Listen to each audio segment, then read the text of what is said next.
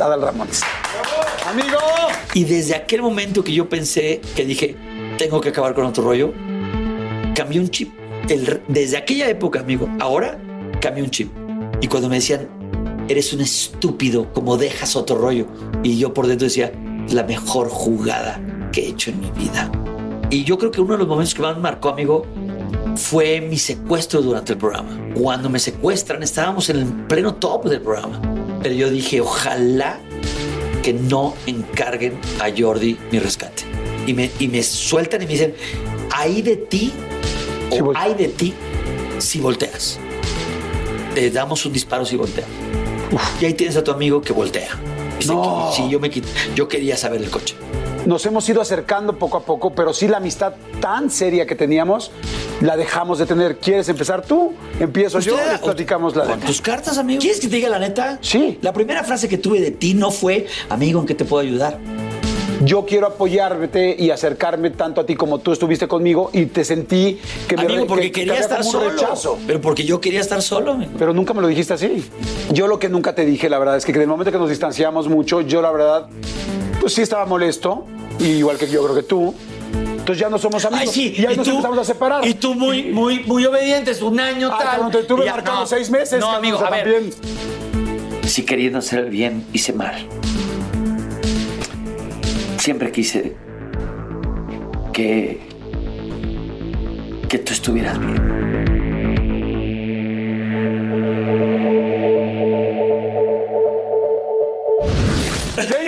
¿Cómo están? No saben qué gusto me da verlos esta semana. Tengo una entrevista que desde el principio, desde el principio que arrancamos este proyecto, la quería hacer porque es una persona, pues bueno, como ustedes ya lo vieron, extremadamente importante, entrañable y parte de mi vida. No es padre poder entrevistar a alguien que admiras, que quieres, pero además alguien que admiras y que quieres, alguien que ha sido parte de tu vida, es otra cosa muy distinta. Así es que estoy muy feliz, muy contento. Gracias por tantos likes, gracias por tantos comentarios. Estamos leyendo todos, todos los artistas los están leyendo y lo que quiero ya saben que es que se tomen algo con nosotros, que vayan por un whisky, por un tequila, por un mezcal, por lo que cada quien quiera o por un café y se tomen algo con nosotros. Y les voy a presentar a una de las personas por las cuales hoy yo estoy aquí enfrente de una cámara, a una de las personas que ha sido que he tenido la amistad más grande posiblemente de mi vida, de tantos años y de tanta influencia y de tantas cosas. Una de las personas también que más admiro y de la que más he aprendido.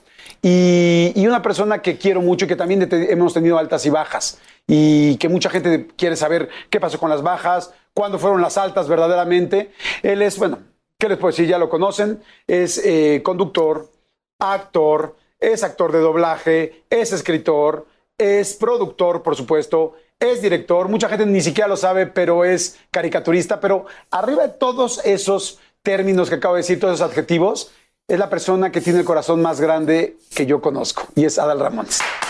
Amigo, Eh, señores, pues muchas gracias. Dejamos la entrevista para luego. Oye, no, gracias, amigo. Gracias. Pedí, eh, pedí que, que estuvieran aquí a la mano toallas desechables, este, inclusive algunas toallas femeninas para absorber más el llanto. Amigo, estoy muy emocionado. Me da mucho gusto tu programa. Mira, una entrevista más, una entrevista menos, no hay problema. O sea, no pasa nada. Y si es contigo, digo, bueno, una entrevista con Jordi, ya he tenido otras. Pero sé que este programa es especial, es otro tipo de entrevistas, es otro tipo de, de escenario. Y aquí estoy, amigo. No sé de qué se va a tratar, pero algo me vibra por las que he visto que viene fuerte. Viene fuerte, viene fuerte y es por eso que digo yo. ¡Eh, salud! ¡Salud! señores, digan salud ustedes Salud. también, por favor. Y gracias a la gente Blanco Castelar. ¿Qué te estás tomando, amigo? Esto es un Moscow Mule. Normalmente se sirve, como es Moscú, de Moscú, Ajá. se sirve con vodka. Pero yo lo pido con Hendrix. Con Hendrix, muy bien. A ver si con, me mandan una cajita, ¿no? con gin. con gin, con gin, con gin. Con gin. Oigan, gracias a la gente de Blanco Castelar porque siempre nos tratan increíble. Muchas, muchas gracias. Todavía tienes el tic de. Sí, lo sigues teniendo. Sí lo sigo teniendo, pero normalmente acuérdate que el, me da más el tic cuando siento que tengo una camisa de cuello de cuello blanco, como los ladrones que han sacado a México, lo han saqueado. No, no, este, no, de cuello, de cuello pegado aquí, amigo. Ajá. Siento que ahí es donde me, me- me pega más el tic. Cuando siento que algo me toca aquí, que no es una tela delgada como esta. Cuando es una camisa de cuello, ahí sí. Ay, sí. ¿Has vuelto a ver a los Mercury o no? Fíjate que, amigo, este, pues uno de ellos, ya sabes, está purgando condena. eh, por este. Ay, pero yo no sabía. Sí, amigo. ¿En serio? No, no es cierto. Ah. No, no, no los he, no los he visto, amigo, y no hay necesidad de que los. O sea, no, no es Oye, cierto. a Rudy, no ¿no les mando. visto? Porque la A Rudy sí. otro rollo. A Rudy sí y a Pepe Zavala, porque estuve en el programa de Omar Chaparro. Este, Ahí están. Ahí están. Mira, le- lo cuento aquí, nadie lo sabía. Omar Chaparro se quería llevar a Lalo Suárez No. para hacer el programa. No contento con eso, Omar Chaparro, y lo digo aquí, lo digo aquí con todos mis abogados que están acá, por cualquier cosa. No, se, se robó todo, amigo. Se robó el monólogo, se robó a Rudy, se robó a Pepe Zavala, se robó. Y, y claro, pues tiene risas grabadas. Risas grabadas, que nunca tuvimos risas grabadas en otro rollo. No, tengo, lloro, lloro porque Chespirito nunca quiso risas grabadas. Nunca quiso rollo. Exactamente. Sí, él usó no. risas grabadas y no las quitó Chespirito. Decía ¿te que no. Oye, amigo, hoy vamos a platicar de muchas cosas. Hay mucha gente que nos ve. Gracias a toda la gente a que comparte y que da comentarios. Y esta es una entrevista muy esperada porque, pues, saben la cercanía que hemos tenido, porque hay mucha gente que tiene todos los recuerdos y toda la melancolía y los, sí, toda la remembranza de otro rollo. Sí. Quiero arrancar desde el principio, desde el Adal chiquito, desde el patrón y Doña Tere. Sí. ¿No? Eh, mucha gente, bueno, yo tuve la gran oportunidad de conocer a tu mamá, no tuve la oportunidad de conocer a tu papi, a- al patrón. ¿Cómo era? ¿Cómo era tu papá? Y bueno, tu mamá sí sé, pero quiero que la gente sepa cómo era. ¿Cómo era tu papá? Ay, papá era muy estricto, amigo. Papá era serio. Papá era estricto. A papá no le enseñaron a abrazar, ni a besar, ni, ni a decir te quiero, te amo. Yo creo que por eso, amigo, al menos grandes, muchos amigos de mi generación, incluido tú y todo, somos de te amo, mi, mi chiquito, mi... ¡mua! Te quiero, nos decimos te quiero en el teléfono. Y, y como amigos también, ¿no? Eh, pero mi papá no fue un papá amoroso, cosa que no le, no lo, no, no es un juicio yo hacia mi papá. Así le tocó a él. Y lo más increíble de todo, amigo, es que cuando, cuando papá en las cenas o en reuniones hablaba de tu servidor, eh, papá se, se desbordaba en halagos. Mi, no, el prieto, porque me decía prieto por algo. Este, ¿Negro te decían también después? no, eh, al negro es Luis Carlos. Prieto. Negro es Luis Carlos. Y tú eras Prieto. Yo, yo, Prieto, Prieto. ¿Alguien te Prieto. sigue diciendo Pireto? No. No, nunca. Murió él y era el único que me decía Prieto. Entonces, Prieto, este, eh, eh, estaban en la carne asada de Monterrey. Y todo nada más decía, no, no, no, espérese, compadre, espere. Es- Estaban en cenas y decía, no, espérese que le traiga los cuadros que pinta. Y sacaba los cuadros, los descolgaba y los y yo en la ventana desde arriba viendo todo eso. Y yo decía, ese es el amor que él me da. No me lo, no le enseñaron a decírmelo a mí, pero él lo dice. Y hablaba de todos, o sea, presumía de todos sus hijos. Pero yo me, y luego yo me acuerdo, amigo, dormíamos en la misma habitación. Manuel, mi hermano chico, que lo conoces, Pini, que lo conoces. Los tres hombres. Los tres hombres en Porque un son cuarto. cinco hermanos, Somos ¿no? cinco hermanos. Y Verónica y Claudia en otra habitación. Entonces hablaba de Luis Carlos y decía, Luis, Luis, Luis. Y Luis más chico, chiquitito Luis. Y decía, que está hablando de ti, Luis. Y entonces yo estaba así y. Chico, chico, a Manuel, está hablando de ti. Y chico, sí, sí. Entonces yo era el que más estaba ahí porque yo era como tierra seca, amigo, que necesitaba oír que, que mi papá me quería, me admiraba, tal. Y es increíble. Papá muere y no me quedo con él. No me lo dijo. Sí me lo dijo. No tenía él la educación ni las herramientas para decírmelo de cara a cara.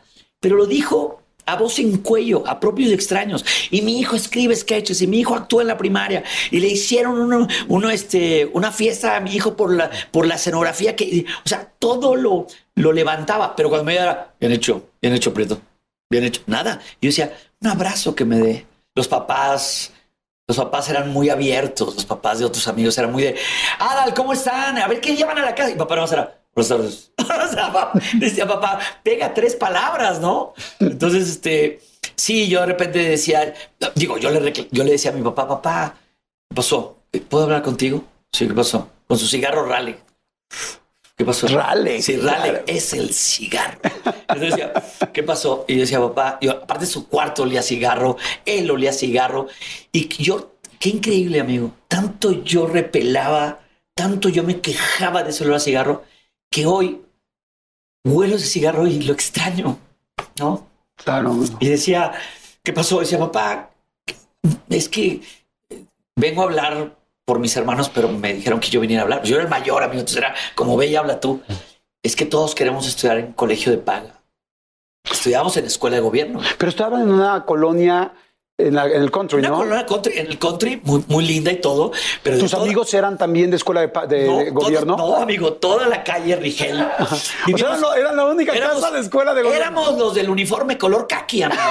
Éramos del uniforme de color. Bandera, bandera de México, legado de nuestros héroes, símbolo de libertad entre nuestros padres y nuestros hermanos. Te prometemos ser siempre fiel a los principios de libertad y justicia que hacen de nuestra patria la nación independiente, humana y generosa a la que entregamos nuestra existencia. ¡Viva México! ¡Bravo! ¡Viva, viva! ¡Que viva, chinga! En ATT le damos las mejores ofertas en todos nuestros smartphones a todos. ¿Escuchaste bien? A todos. A los que nunca traen funda y a los que traen funda cartera. A los que se tardan dos semanas en contestar y a los que contestan con notas de voz eternas. A los nuevos clientes y a los existentes. ATT le da sus mejores ofertas en todos sus smartphones a ti y a todos, porque conectar lo cambia todo. Las ofertas varían por dispositivo, sujeto a términos y restricciones. Visita att.com o una tienda para más detalles. Oigan, y, ay, me acaba de dar muchísima hambre, pero bueno, no, saben, de repente me entran así esos, esos hambrismos tremendos. Perdón si pudieron escuchar inclusive mi estómago, porque bueno, estos micrófonos lo captan literal todo. Pero es que estaba pensando en el McCrispy de McDonald's. O sea, ¿ustedes ya lo probaron? No, no, no, no, no. Es que, bueno, si ya lo probaron, seguro me entienden. Es un sándwich de pollo crujiente, jugoso y al mismo tiempo picante. ¡Ah! Viene con unos pepinillos deliciosos y te lo sirven con una salsita picante que está así en todo el pan. Uf. Y si lo pides con un Sprite, no sé por qué, pero se siente que pica todavía más. En serio, qué hambre me dio. Me- Mejor le paro porque si no, no voy a poder seguir con la entrevista de hoy. Ustedes que pueden, disfruten de su McCrispy en McDonald's o pídanlo por el app desde sus teléfonos. Seguimos. Y, entonces, amigo, yo, yo llego y hablo por todos. Pero nada más te quiero hacer una. Sí, es- es- ¿Me estás eh, fichando? Digo, nada más fichando. para saber. Estoy fichando. Si me vas a fichar, amigo, es porque si me vas a fichar. amigo, esto es gin. Porque acuérdate que somos también compadres, amigo. Y a un compadre no se le ficha. A un compadre se toma con él. Se ¿Alguna toma y se hace pipí con él. Se, Es- es cierto. se- se- se- siempre se hace pipí ¿Cuántas- juntos. ¿Cuántos litros de pipí juntos se mezclaron tuyos y míos? Muchos, amigos. Muchos, amigo. Muchos, muchos, muchos. Quemamos hasta cosas, ¿te acuerdas de la noche? ¿Te acuerdas que una vez quemamos unas, Unas fotos, unas fotos, cállate. Quemamos fotos. No, no, no tienen idea las cosas que Pero te hemos voy a decir una cosa. o sea, pero te voy a decir una cosa. No fue hechicería. No vayan a pensar que no, vamos no, a- no, no, no. No, no. No, no. Pueden más chingar a alguien. No, No, no, me querían chingar a mí. No, querían, querían molestar a. Querían a- molestar a Es que les voy a decir algo. Sí, fuimos, hemos sido amigos muy, muy cercanos. Pero te interrumpí, perdón. Me estabas diciendo que tú eres la escuela de gobierno. ¿Quién? sí. ¿Quién? ¿Quién, ¿Yo? yo? Jamás, ¿Qué te no. pasa, amigo? Yo, yo estoy en el Highlander. No, no, entonces, este, sí, amigo, éramos los únicos de la cuadra con escuela de gobierno. Y tú eras el hermano mayor y llegas a hablar con tu papá Y yo, mi a papá, decirle. papá, nos queremos, queremos que nos metas a colegio privado. Y decía, a ver, a ver, a ver, a ver, a ver, a ver. ¿Están tus hermanos atrás de la puerta oyendo o qué? Y yo, pues sí, ahí están. Decía, a ver, el, cana el, que, el, que, el que es perico donde quieras verde. Y el que es tarado donde quiera pierde. Así día sacaban sus cosas ya. Te voy a decir una cosa. Estos, estos vecinitos tuyos de colegio privado, de mí te acuerdas que no van a lograr lo que tú vas a lograr en la escuela de gobierno. Así que bájale ya tu rollo. No lo hace, el alumno no lo hace el colegio. Tú eres el alumno, tú esfuérzate tal. Entonces yo cuando salía, salía y mis, y mis hermanos me decían, ¿qué te dijo yo? De- dejen de estar pidiendo que escuela de somos grandes, nosotros podemos. No, papá era el mejor motivador, ¿no? O sea, te- ¿Cuál Cuauhtémoc Sánchez ni que nada, no, amigo? Yo salía, sí, my captain, captain, my captain, ¿no? Porque les quiero decir una cosa. Después en otro rollo, después de tantos años que hemos estado juntos, eh, yo siempre veía a Adal y cuando había alguien del equipo de producción que, pues, que trabajaba para nosotros, este, a Adal le echaba unos choros Sí. motivacionales y no, y que la sí. fábrica de, de crema y tal. Un día tú y yo hasta nos peleamos y dije, güey, no me saques el pinche ejemplo de la, De la fábrica de, la de crema. fábrica de crema, cabrón. Yo, ostentos cremotototas. Oye, pero entonces dime una cosa, ese rollo, ¿lo sacaste rollo- de tu papá? Sí, porque papá, pero papá era muy conciso, amigo. Yo me podía tardar horas en un discurso. No, ay, ¿cómo No, crees? ¿cómo crees? No, no. Estás mintiendo, De- decía, oye, Adal, decía, oye, Adal, ya vamos al aire. Váyanle sacando su otro Moscow Mule. No, me decían, ya vamos al aire. Y yo decía, no, espérense, a ver, ¿quiénes somos? O sea, o sea, les voy a decir una cosa. ¿A qué tú? Y me agarraba a decir, ¿tú qué? Después de este programa, ¿qué? Eh, eh, eh. Entonces, sí, no, no, papá era una frase, era una, eran los quotes. Más concreto. Era papis quotes. ¿Qué tan travieso eras? Muy amigo, muy, muy. Hice, hice travesuras muy fuertes. Pero me asustaste, o sea, tú muy me Sí, sí, asustó, no, cabrón. muy, muy. Por eso fíjate qué increíble. Paola tiene 19 años, mi hija. y Paola apenas se está enterando de mis travesuras. Porque te dio miedo que Porque a mí me dio miedo que yo, que yo les contara y que ella dijera, ¿y entonces por qué me reprime mi papá? Entonces mis hermanos o mi mamá en vida, cuando quería contar algo, le decía, no, no, a la que menos debes de contarles a Paola. No, no, amigo, yo me robaba el coche. Y este, Bueno, robarse el coche cualquiera. bueno, pero bueno, ahí te va, pero robarme el coche de una agencia de la vitrina, amigo. O sea, Ya es otra de- cosa. del aparador, amigo, no mames, no, no. Oye, ¿te, te cacharon alguna vez tus papás? No, sí, amigo, me cacharon y me corrieron. Ahí te va. Estoy a punto de. Este programa está grabado. Claro. Está siendo grabado dos días antes de mi cumpleaños. Y, y si yo me remonto, amigo, cuarenta y tantos años para atrás, a mí me corrió mi papá justo la noche del 2, a las primeras horas del 3 de diciembre, que es el día de mi cumpleaños. Mi papá se entera que me robo el coche. Mi papá ya sabía que me robaba el coche. Hice muchas ¿Cómo travesuras. te lo robabas? Yo lo empujábamos y en neutral, amigo. O sea, iba como que en neutral, lo empujábamos, lo empujábamos y de repente nada más segunda para no hacer el, el- Ajá. el encendido y arrancaba. ¿Qué coche era? Era un Volkswagen, amigo. Un Volkswagen. un bochito. Un bochito. Y entonces yo pasaba, y un bocho que era de la empresa donde papá trabajaba, que era Servicios de Agua y Drenaje de Monterrey. Y entonces... ¿Había muy buen perdón, agua y drenaje en tu casa? Perdón, perdón. Sí, bueno. Emilio, es que me está, quieren que vuelva Sí. a televisión. No, espérame, estoy ahorita aquí con Jordi. Ya ves que te quitó el programa y no lo pasa en Unicable. ¿No? Por ponerse mamones. ¿no? Luego hablamos. Ay, ay, ay, estos empresarios. Qué bueno, qué bueno que les Lo- comentaste. No, amigo, no. Lo bueno es que ahora en esta época todos somos empresarios. Sí. ¿no?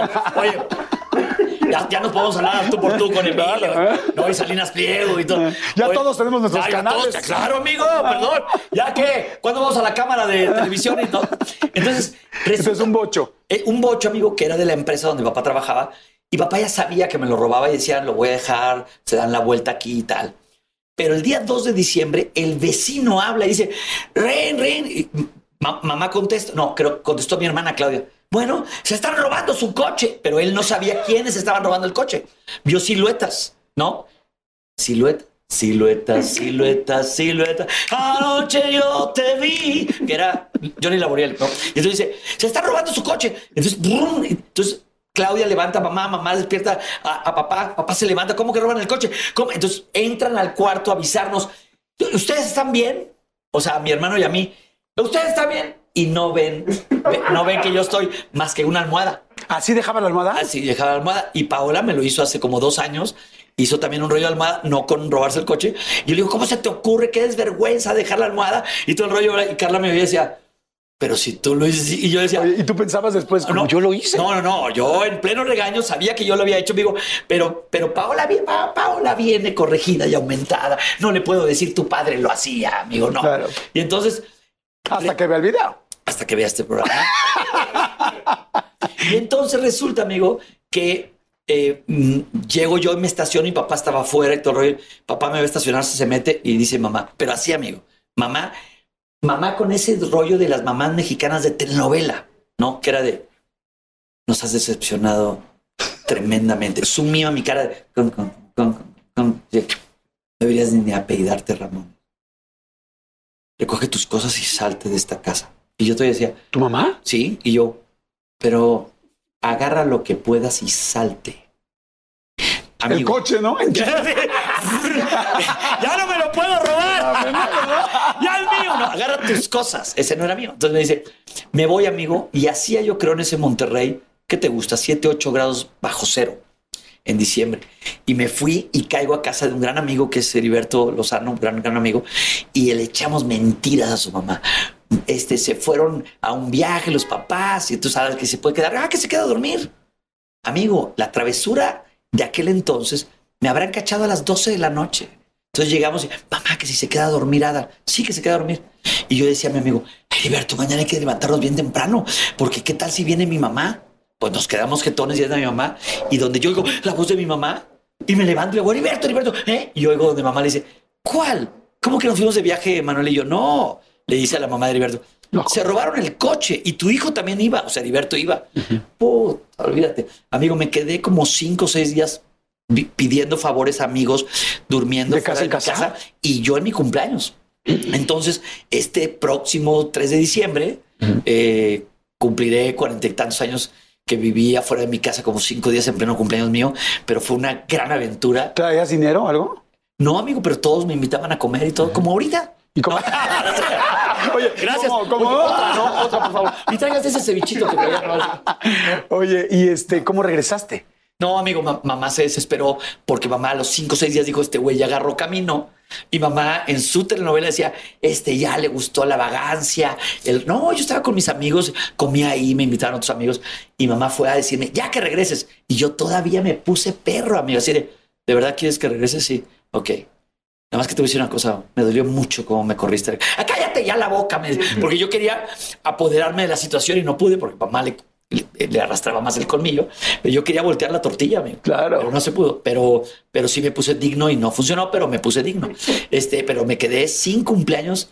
Ese, ese 3 de diciembre fue un año que desapareció. Entonces, realmente, la pandemia, más ese año que desapareció, amigo, apenas voy a cumplir cincuenta y tantos. No, espérame, ¿qué onda? Soy ¿Qué más- pasó con el ¿qué tiempo, pasó no? con el tiempo? Y que algún, en algún momento de la vida te, este, en la primaria tuviste un accidente, no un Sí. accidente físico, sino un accidente, pues, de que el esfínter no te resol- no, no te ayudó. ¿Que te ¿Qué? hiciste del baño? ¿Que te hiciste pipí o te hiciste popó? Dilo, dilo. O sea, si vamos a platicar bien, vamos a platicar bien. Primero, ¿quién te dijo? Tengo, tengo mi gente que me investiga. Alguien de Carlos Niño salubridad. de Santiago, Alguien de salubridad, algún conserje, ¿no? Como Sí. tu papá era de drenajes, me imagino que había pasado Sí. algo ahí. Sí, fíjate, amigo, que estaba yo en la escuela primaria, habrá sido segundo de primaria o tercero, y mi hermano Manuel, que me lleva 11 meses menor que yo, eh, Manuel iba un año atrás. Entonces, yo me acuerdo que no me controlé porque no me dejaban ir al baño. Y cuando ya me dejaron ir, antes de llegar al baño, olvídate, amigo. Entonces, eh, me acuerdo Pero se- ¿dónde fue? O sea, físicamente, no, no, ¿en dónde física- estabas? No, ya en el baño. Ah, en el baño. O sea, no dejaste como Hansel y Gretel. No, no, no, amigo. No dejé el caminito de rosas, ¿no? No. Pero eh, no podía salir del baño. Entonces no faltó el niño gandaya. ¡Eh, Adalciso del baño! ¡Eh! En los pantalones. Entonces salió, amigo, media escuela.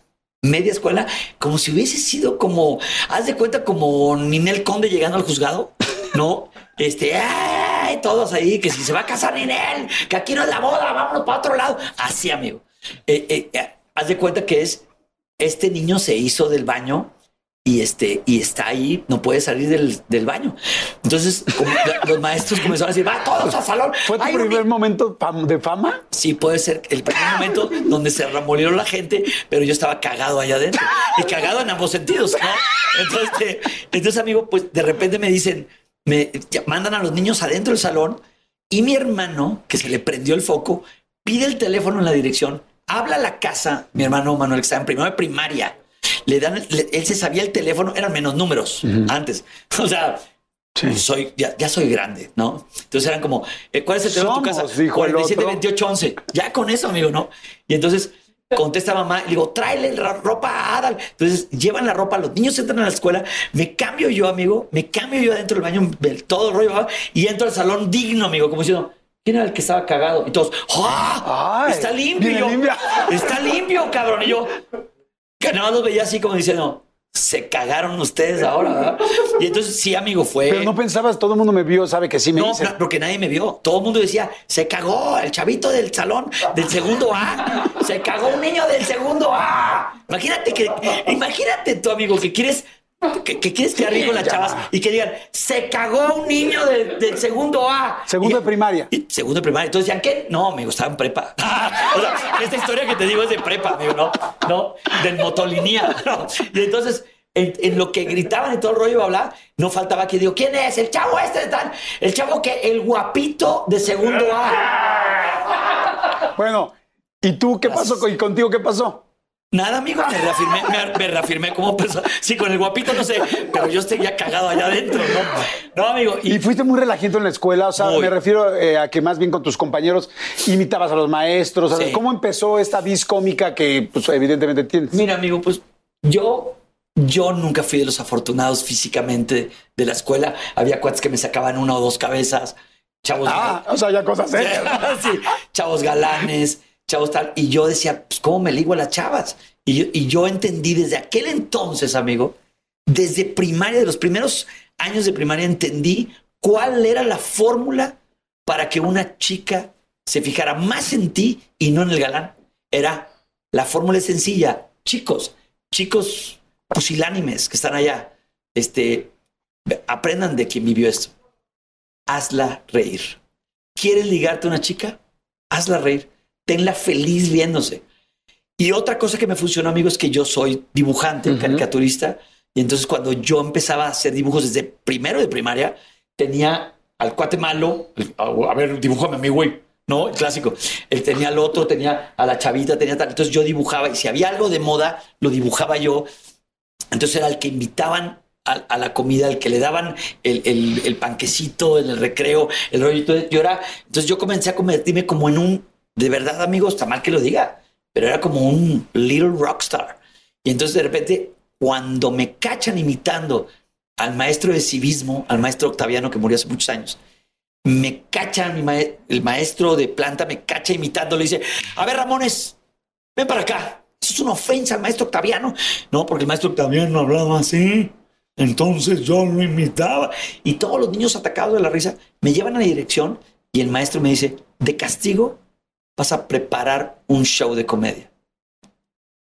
No, no, no, pues era el premio, ¿no? Y, ya años después el maestro Oscar Almaguer, al que, al que recuerdo con tanto cariño, me dijo, Ramones, era una trampa, era ver qué onda. Era una trampa maldita, amigo. Entonces, entonces me, me, da un libro de, de, de, fábulas y cuentos infantiles para representar en escena en las escuelas. Entonces comienzo yo a dirigir y agarro a, Eric Piña Garza, que Eric Piña, amigo, era el galancito y el de dieces.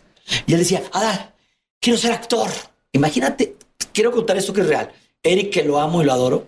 Y Eric me dice, quiero ser actor. Y yo, y yo por dentro decía, el que ser actor soy yo. Amigo, estoy hablando de tercero de primaria. Y yo, y yo, pero tú eres el de dieces. No, Adal, pero yo quiero ser actor. Y yo, no, tú, tú no funcionas para actor. Chico, dice, ya tienes mucho, güey, guapo, sí. aplicado, déjanos algo, claro, pero aparte yo era el que dirigía, amigo. Entonces digo, mira, te lo digo yo que soy el que dirijo. ya en tercero, tercero ya primaria. Jodía, ya jodía desde esa edad. Y este, le eché a perder a mi mamá tocadiscos, discos, cuadros, fotos viejas de la casa se perdieron en la escuela y todo, porque yo llevaba la escenografía, llevaba los muebles de la casa, todo, y decían, a ver, para la obra de teatro, ¿quién pone los muebles? Nadie. Y yo, yo, ¿no? Este, y, bigotes y barbas, yo. Le cortaba las pelucas a mamá. En aquel entonces se usaban las famosas pelucas ah, ¿no? Y, y, yo hacía bigotes y yo, todos, tú vas a usar este bigote, tú esta barba. Tú no, cuando tú digas la frase esa, voltea para acá. Y yo decía, me encanta este pedo, ¿no? Y yo decía, pero es lejano, yo nada más lo veo en la tele. Yo vivo en Monterrey. ¿Cómo se lograría esto, no? ¿Y a tu papá le gustaba, a tu mamá le gustaba que fuera, que, o sea, que, fuera esa tu intención, que te gustara hacer eso o que quisieras hacer eso más grande? Fíjate, amigo, que hay una anécdota que ahorita que la voy a decir te vas a acordar. Cuando muere mi padre, eh, vamos eh, al cementerio, lo enterramos, y mis tíos, en aquel entonces de los cinco, murió el mayor, quedaban cuatro. No, mi tío Felipe, mi tío Encarnación, mi tío Jesús y mi tío Humberto. Eran cinco Ramones. Murió el mayor, mi papá Manuel. Y entonces me dicen, Adal, eh, queremos hablar contigo. Se fue toda la familia a casa de mi tío Encarnación, todos. Los niños jugaban por allá. Acabamos de enterrar a mi padre las, tías, mi mamá inconsolable, todos. Y mis otros cuatro tíos, ya murió mi tío Humberto, eh, el menor, cierran la sala. Y yo dije, ya, me van a decir que tengo otra familia. O sea, que mi papá tiene otra señora y, pues, ¿para, qué al mayor le van a hablar? Claro. Y cierran la sala y todo el rollo. Y, de repente, oye, ¿puede venir a darle? Ahorita vamos a hablar con él. Y yo, ok. Yo, te queremos decir algo de tu papá. Y yo casi les digo, ya sé, ¿no? Preséntenme a mis, eh, a mis medios hermanos. Y me que de hecho también quiero platicar de eso ahorita. ok, ok. No me fíjense. Que por ejemplo, un aplauso aquí a Timoteo Ramones. ¿no? Y entonces me dicen, Adal, algo que jamás supiste es esto. Tu papá quería ser como tú. Papá muere, amigo, y, y apenas estaba en nuestras mentes, en la de Lalo, en la tuya, en la mía, la idea de hacer un show de televisión. No lo habíamos amarrado. No traíamos lo de Sí, otro no, rollo. todavía eso no existía. Y entonces le digo yo, eh, a ver, tío, dígame qué, qué es lo que pasa. Y dice, tu papá, tu papá quería ser tú. Entonces, cuando me dice esa frase, me quedo, mi papá quería ser yo. ¿Cómo? Dijo, cuando mamá se queda viuda, o sea, mi abuela Lolita, cuando mamá se queda viuda, eh, tu papá comienza a trabajar para tratar de pagarnos las escuelas a nosotros. Entonces, tu papá el mayor deja su estudio, o sea, termina lo que tenía que hacer y comienza a trabajar para pagarnos la escuela. Pero tu papá quería ser actor. A tu papá le gustaba el medio yo, ¿de verdad? Dijo, pero papá nunca me lo dijo. Y me dice mi tío, nunca te lo dijo porque no quería que fuera una presión para ti, que tú quisieras dedicarte a eso porque él no lo hizo. Y entonces dijo, eso es lo que te queríamos decir. Tu papá amaba verte en el escenario, por eso nunca faltó una asamblea tuya, por eso fue a todas tus obras de teatro. Y tu papá se murió confiando en que ibas a lograr tener algún día ese programa que le cuentas que quieren hacer de, un talk show y todo el rollo. Y tu papá, donde quiera que esté, va a estar viendo el día que lo vas a lograr, porque papá, tu papá nos decía, el prieto lo va a lograr. Y me acuerdo que enterramos a mi papá y eran ríos de gente, pasa lo de mis tíos. Y cuando regreso a México, amigo, todas las puertas, de por sí, a Dios gracias, siempre anduve con Ángel en mi vida, que la gente, oye, Adal, te quiero para un proyecto, oye, Adal, esto y otro. Todas las puertas, amigo, se abren. Ta, ta, ta. Todas, todas. Y comienzo a hacer programas de otras cosas y bla, bla, bla, bla. Y ahí estaba la idea de hacer el talk show, ¿no? Y Sentiste que él te estaba dirigiendo, que él me, te estaba abriendo y ayudando. que él me estaba abriendo las puertas, ¿no? Y yo siempre le prometí, siempre le dije a papá, Johnny Carson, papá, here's Johnny. Y era Abel Membrillo el que me anunciaba. Con ustedes, Adal. Porque le decía, Abel, di las palabras que tú quieras, pero quiero que el tonito sea parecido nomás por cábala. Como here is Johnny. Entonces que él decía, descansa Abel Membrillo, que también muy que joven se fue. Muy joven se fue. Es el señor y, no, y viene de gorra, no sé qué, es con usted, Adal Ramones. Y entonces, atrás en la escalera, siempre durante 12 años, amigo, le dediqué el programa a mi papá. Porque papá me dijo, me voy a sentar a disfrutarte, Prieto. Te voy a ver. Tú vas a ser Johnny Carson. Tú vas a ser Johnny Carson. Y, y deseo que mi papá me hubiera visto, ¿no? El egoísmo de uno. Yo quería ver a mi papá ahí, ahí sentado, como mi mamá fue muchas veces, tu mamá también, amigo. Haber visto a tu mamá viéndote ahí. Yo veía a tu mamá orgullosa y tu papá. Y mi mamá que fue varias veces. Pero decía mi papá. Por tu papá. Por el patrón. Por tus papás también, amigo. Gracias, amigo. Muchas Tus gracias. papás. Tú Tú los eres- quise mucho también. Sí, y yo, yo a los tuyos, bueno, a tu papá no lo conocí, pero a tu mamá la, la, la sigo adorando. Oye, ¿tú eres de hablar con la gente que ya se murió? O sea, ¿eres de platicas con tu papá? No, porque yo creo, amigo, que cuando una persona muere eh, y, y- y si existe este cielo, no creo que el- mi mamá o mi papá estén sufriendo de, ay, lo van a transar, ay, lo van a robar, ay, ay. O sea, no creo que estén así. ¿Cómo, No, cómo? Sino que, ay, ay, hijo, hijo, el, el de al lado, el del semáforo. No, no, entonces, no, yo creo que ellos pasan a otra dimensión y lo que menos hacen es voltear a vernos. Claro. Yo creo que hay otra, hay un ejército de ángeles comandados por, por Dios que sí estarán aquí cuidándonos, pero ángeles. Pero yo creo que mi mamá pues, ha de estar ahorita en una demostración de Topperware allá en el cielo o algo. ¿verdad? No creo que me esté- Skyward. Sí, no creo que me esté pelando, amigo. No. Oye, amigo, pues salud por ellos. Salud, salud, amigo. salud por Oye, ellos. yo ya arranqué la moto, amigo. ¿Ande? Ya arranqué. Ya. ¿Te acuerdas? Una pedota que nos pusimos Jordi y yo. Te, pero te voy a contar. no. Vamos a un lugar que le digo, oye, amigo, acompáñame. No Yo te acá". dije, ¿no? No, no, creo que yo a ti. No me acuerdo. Creo que yo a ti. Y No, no, yo a ti, porque tú eres el que decías, no, güey, estoy muy cansado. Ah, es cierto, es cierto. Jordi me dice, es cierto, amigo. Por, por Avenida Univers... No. Insurgentes. En Insurgentes. Estamos en el gallito. Eh, eh, sí. Estamos en el gallito de insurgentes, que es un- una taquería famosísima aquí en la Ciudad de México. Y luego me dice, oye, Adal, vamos a echarnos... Acompáñame unos tacos. Eh, está- es, creo que estaba Rodrigo de casa. Alguien, están aquí. Vamos a echarnos... y digo, ya taqueamos. Digo, Adal, va. Y yo iba con mi chofer y tú irías conmigo, amigo. Y le digo, vámonos, aquí están en un antro que acaban de abrir, están aquí. Adal, vamos a echarnos un drink. Y tú, realmente, mi compadre Jordi, no eres gran tomador, amigo. No. Ni yo, ni yo tampoco soy gran tomador. Y entonces de repente era, vamos, echamos una. Echamos una. Pum, una. Llegamos a la. Pero y- Adal, Adal así de. Pues amigo, bueno, vamos muerto, por, por estoy- ti, por estoy ti, muerto. amigo, va. Por ti voy, pero estoy muerto, amigo. ¿Qué, con qué, con qué, con qué, con qué, con qué? Este, ¿Gustan otra? Este, ¿Les vamos a servir la misma? No, pero es que ya se la servimos. O si que me la llevo. Pues ya, Adal, tómatela ya. Bueno, y me, llega un momento en que nos vemos a Te los tomas como la segunda, ¿no? Como la segunda. Y le digo a Jordi así, compadre, creo que ya, creo que ya encendí motores. No, una frase así era, ¿no? Ah. Corte A. Ahí, ahí empezamos a decir el corte A. Ah, Ese día empezó el famoso corte A, dos puntos, dejando yo a Jordi a punto, pero como trapo, amigo.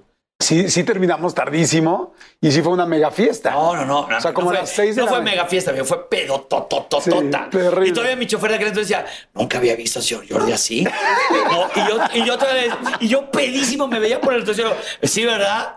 Como que se puso pedo, ¿no? O sea, yo estaba fulminado. Y, pero sí, él, él, que era mi empleado, no me quería decir a mí. El señor Jordi ya estaba bien pedo. Yo, ¿verdad que sí? No, no, pero Que no era normal. no, y luego tuvimos nuestra época de tables, amigo. Ah, fuimos muy tableros. Ajá. Eso sí es bien importante que lo sepa toda la gente, porque toda la gente de los tables les mandamos muchos saludos, porque se nos, se nos atendió muy bien, Espérate, la pero, verdad. pero déjenme decir una cosa. Cuéntanos, Cuando- cuéntanos el código también ahorita. Eh, el código águila, código cóndor, Código código, cóndor. En otro rollo, un día alguien hizo una despedida de soltero y fuimos a un table.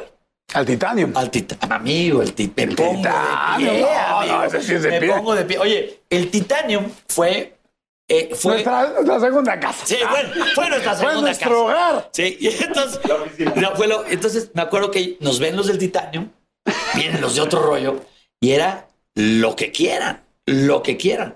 Entonces de repente nos malacostumbraron, amigo, porque al lugar al que íbamos, aunque sea restaurante o algo, era, ¿y por qué no nos van a invitar todo? No, amigo.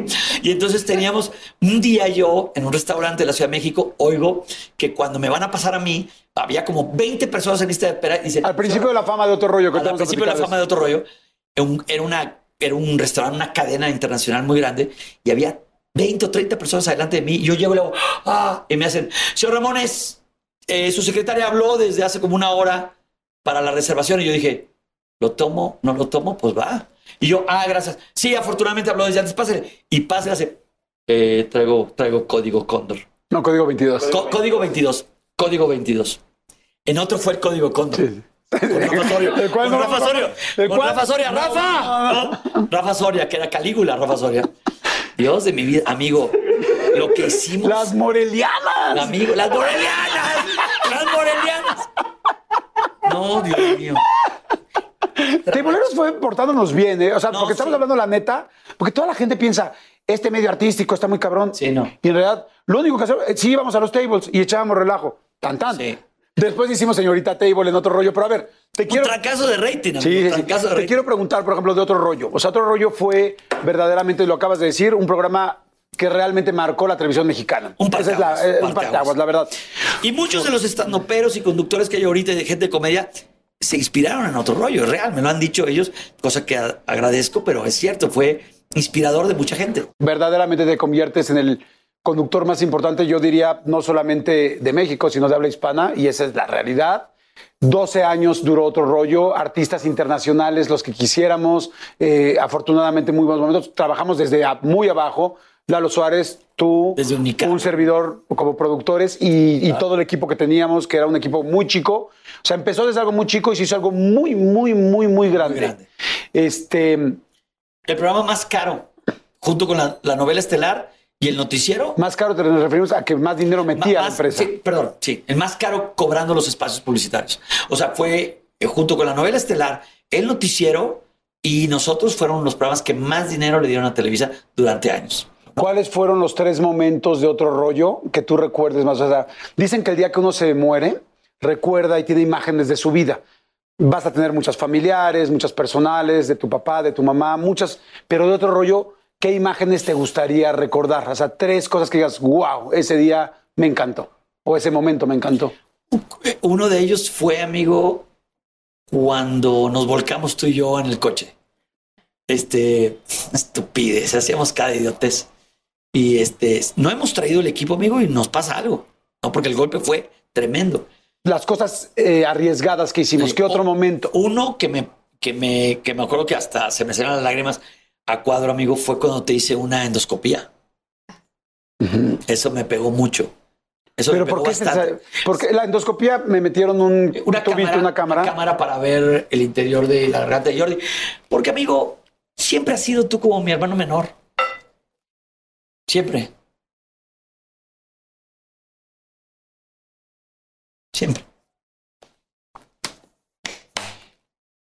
Yo me acuerdo que yo me desperté y veía a todos muy tensos. ¿Qué pasó ese día? Eh, obviamente, amigo, a mí me había dicho el doctor que no era un lugar para hacerte eso, porque había muchas bacterias, estaba la alfombra, estaba todo, decía, nos estamos arriesgando. Y yo me acuerdo que hablé contigo y dijimos, vamos por el show. Hicimos muchas idioteces por el show, amigo. Éramos como jackass, ¿no? Este, medidos. Y eso era, era totalmente ilógico hacer una endoscopía en un lugar tan contaminado. Y entonces yo te estaba haciendo todo eso y decía, híjole, o sea, si algo le pasa a Jordi va a estar muy cañón.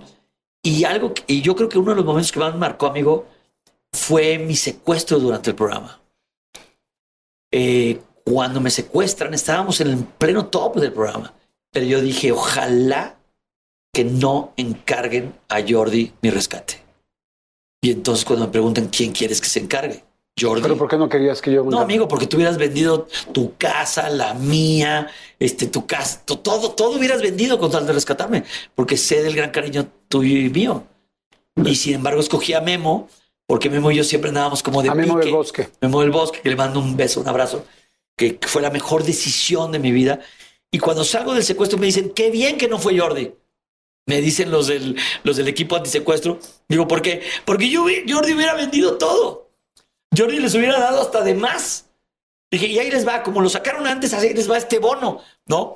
Entonces, entonces me dijeron, escogiste a la persona fría, cerebral, estratégica y todo, porque el corazón de Jordi, que es tu amigo, es más, Jordi hubiera dicho, cámbienme. Lo hubieras hecho.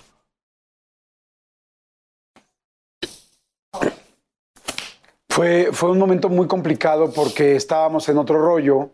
Este, estaba empezando a pegar muchísimo otro rollo. Todavía no era el momento más fuerte de otro rollo, pero sí llevamos ya como tres o cuatro años de esos 12 años. Y de repente Adal vivía en la colonia Narvarte, tenía una camioneta preciosa, Pathfinder verde, que me acuerdo mucho que fue el primero que se pudo comprar una camioneta así de nosotros tres, ¿no? Sería como, wow, qué padre, traer una camioneta preciosa. ¿Y cómo fue? ¿Cómo, y, amigos, ¿qué, pasó? O sea, tú estabas en la camioneta y ¿qué pasó? Porque me acuerdo que nosotros decíamos, llama mucho la atención la camioneta, ¿te acuerdas que lo mencionábamos? Y fíjate que Gaby y yo nos íbamos a casar. Estábamos en pláticas prematrimoniales e íbamos con, con este, el sacerdote eh, y estábamos en las pláticas prematrimoniales. Salimos de la plática, amigo, y tuvimos un desacuerdo, clásico desacuerdo de novios de que están con la tensión de la boda. Y nos sentimos, no, nos enojamos, amigo. Ella se subió a su coche, se fue. Yo me quedé en el coche y me fui a un sushi muy cerca ahí en la Narvarte. Y cuando salgo del sushi y voy a mi departamento en la Narvarte, amigo. Que fue el primer departamento que yo me acuerdo, porque después, o sea, llegaste a rentar. otros. Pero tú rentabas ahí. Yo Me acuerdo de tu mesa, que tenías una mesa verde de madera, llena de guiones y de cosas que después me la regalaste a mí. Claro que yo te la regalé a ti. Y me acuerdo que de repente los vecinos de abajo siempre me cuidaban, porque tengo que admitirlo, amigo, que siempre cuando le hablaba yo a mi amigo, güey, güey, estaba Rubén, bueno, estaba abajo en el departamento de abajo y decía, viene una chava, viene una chava a buscarme, párenla, párenla, en lo que despido a la chava que tengo arriba. Entonces yo decía, ya me tengo que ir, me acaban de hablar, que no sé qué. Entonces yo despedí a la chava y ya llegaba otra novia. O sea, realmente sí tengo que admitir que hice muchas cosas de esos que en aquel entonces creí que eran correctas y hoy, hoy me acuerdo con mucho cariño, pero son incorrectas. Este, era soltero también. Era soltero, amigo, pero pues también todas las chicas se ilusionaban y yo como que jugaba ahí con mal, mal, mal, mal, mal, pero este, en su momento fue lo que me tocó vivir. Y entonces en ese departamento, cuando yo me estaciono de venir de las pláticas matrimoniales, me bajo para abrir la reja y cuando voy entrando me encañonan eh, y ya ahí fue. Una semana estuve secuestrado, que fue tiempo récord. Te encañonan y te meten ¿no? a la Me meten a mi misma camioneta. a tu misma a mi camioneta. misma camioneta. Me golpeaban con el cañón del, de la pistola o que haya sido y me, me laceraron el cuero cabelludo, me hacían así. Tú ibas Cálmate. viendo hacia abajo. Yo iba viendo hacia los tapetes y decía, ching, me están secuestrando y ni la ve la camioneta, qué pena, ¿no? y entonces, este, sí, siempre hay que romper con algo de humor, ¿no? Y porque de repente tocas. Y entonces, eh, vamos en el camino, oigo que se, los ruidos de la ciudad desaparecen y dije, ya me sacaron alguna carretera. ¿Te iban diciendo algo? No, nada más, este, tú tranquilo, tú tranquilo, esto es, una, es un robo de la camioneta. Cuando ya veo que se tardan en bajarme, dije, no, van conmigo. Y yo decía, ¿Ibas pensando por dónde iban? Eh, después, amigo. En ese momento decía que traigo la guantera, que traigo la guantera, que traigo la guantera. Y en la guantera, amigo, en la guantera traía el contrato de Bacardí y compañía, porque fui el conductor voluntario. Fue mi primer contrato grande, grande de, de dinero. Ya estabas en, en Ya los estaba en los espectaculares, espectaculares. de Bacardí, me Y yo acuerdo. decía, Dios mío, va el contrato ahí, la copia, ¿cómo no la bajé? Y dije, madres, y estaba la revista, había una revista, amigo, donde yo decía que habría un antro, que les garta, ¿te acuerdas? Entonces, abre un antro, se va a casar, Tiene una campaña de tanto dinero. entonces eh, todo fue en contra de eso. Y ahí sí tengo que decir, amigo, que quien realmente pagó lo que pedían ellos fue Emilio Escárraga. Eh, recibe el mensaje Lalo, Lalo Suárez, mi compadrito. Y Lalo no me creía porque yo días antes había bromeado que me habían secuestrado. Entonces, este, Lalo recibe el mensaje de los secuestradores. Sí, recibe el mensaje grabado, le ponen el audio en el aparatito que yo traje de Japón y le ponen, Lalo, estoy secuestrado. Y Lalo colgó, no creyó. No, como Pedro y el lobo. El lobo, el lobo, y nadie creyó. El día que me secuestran, Lalo colgaba. Que ya no cuelgues, hijo de tu... pu-". Entonces le dicen hasta lo que no. Lalo dice, madres, esto ya suena real. Le lleva esa grabación a Emilio Escárraga. Emilio Escárraga lo ve, lo ve con Pepe Bastón y Bernardo Gómez. Y ellos tres, ellos tres, junto con el equipo de secuestro de Harp, el Lu, eh, logran sacarme de ahí. En la camioneta no te dicen muchas cosas. No. Empiezas a ubicar las calles porque tú siempre has sido de ver películas, de ver series. Como te digo, eres un cuate muy inteligente. Las- Ibas ¿Qué ibas pensando? Yo había leído años atrás, pero muchos años atrás, un libro del secuestrado. O sea, un caso de un cuate que secuestraron y en el libro decía lo que debías de hacer si estabas secuestrado. Y entonces era poner atención, contar los minutos, los sonidos, etcétera. Y sobre todo había una clave muy importante que era tú tienes que hacerle sentir al secuestrador que te vas a morir de un infarto. Entonces yo estaba muy asustado, obviamente, pero yo exageraba mi susto y decía, este cuate se va a morir. Ahora tengo que admitir algo, amigo. No me importaba morir. O sea, yo siempre he dicho los años que yo viva, o sea, si me muero no pasa nada. Por eso yo me arriesgaba a hacer cosas, amigo. Siempre fui de, me voy con el tanque de buzo al, al- a lo más profundo de la grieta. Si me quedo atorado con el tanque de buzo no pasa nada. O sea, no hay bronca. O sea, si me muero no pasa nada. Cambió todo a partir de que fui papá. A partir de que fui papá dije, no me, no me quiero morir, quiero ver a mis hijos crecer. Y ahí decía yo, si me matan no hay problema. Papá, papá había muerto, mamá no. Papá, recíbeme. Si me matan, tú recíbeme. En el momento del disparo, papá, abrázame. Yo decía, no pasa nada. Si me matan, seré una nota y ya. Y, pero algo me dolía mucho, Gaby. Gaby se iba a quedar Era tu novia, Era un mes de casarse. no, eh, eh, creo que sí, un mes y fracción, amigo. Un mes de casarnos. Y entonces dije, ups. Y yo, ahí sí yo decía, Dios mío, nunca te pido nada, nunca me acuerdo de ti. Y, y se me hacía tan, decía yo, Dios mío, o sea, como el clásico cuate que es ateo, que se va a caer el avión y es, Dios mío, ahí sí, ¿verdad? Entonces ahí sí yo decía, nunca te pido nada, nunca te doy las gracias de nada. Y ahorita te pido que me saques de aquí. Qué ilógico, ¿no? Y yo me imaginaba a Dios oyéndome decir, no pasa nada. Si esto sirvió para que te acercaras a mí, no pasa nada. Entonces le decía, perdóname todo lo malo que he hecho. Si me van a matar, que mi mamá no vea el cuerpo. Y durante mi cautiverio, amigo, se descubrió el cuerpo de un sacerdote jesuita que habían secuestrado. Entonces Gaby estaba súper espantada. El papá de Gaby, que en paz descanse, don Víctor Valencia, eh, tenía muchos conectes en la PGR y Emilio fue muy claro. La gente del- de, la cúpula que manejó mi secuestro, digo, tu papá no puede meterse porque entrarían con cosas y estamos negociando el, el- el- el que lo liberen. Te llevan a llegas al lugar donde estuviste secuestrado. Te bajan, no veías nada. Nada. ¿Qué pasa cuando entras a la casa o al lugar Me donde te empujan, amigo, me empujan un colchón y entonces me encadenan de, de los tobillos, me esposan de las muñecas, me ponen algodón, me ponen algodones y me atan con vendas muy fuerte. Al grado que después de una semana, cuando me liberan, amigo, no podía ni abrir los ojos porque las pestañas las tenía totalmente así. No podía, me dolía el cartílago de las orejas. Era horrible, horrible. Pero ¿Te dejan en el colchón? me, me meten luego un closet con un montón de candados. Oías los candados. oía los candados. Cuando los abrían, los cerraban, los abrían, los cerraban. Es, vas al baño. Me acuerdo que decían, oye, Adal, te vamos a llevar al baño, no te apures, nosotros te limpiamos. Y yo, no, no, no, no, no. Dije, oigan, déjenme tener algo de dignidad. O sea, quítenme, quítenme, quítenme las esposas de las manos y déjenme limpiarme. ¿No? ¿Los sentías agresivos? Porque ahorita me estás hablando como si fueran muy eh, afables contigo. Lo fueron. Eran fans de otro rollo. O sea, eran delincuentes, se dedicaban al secuestro, pero les gustaba el programa. Entonces me dijeron, nada, no te vamos a tocar, no te vamos a golpear. ¿Desde el principio? desde el principio. Eh, eh, ciertas amenazas y luego ya, ya mostraron su amabilidad.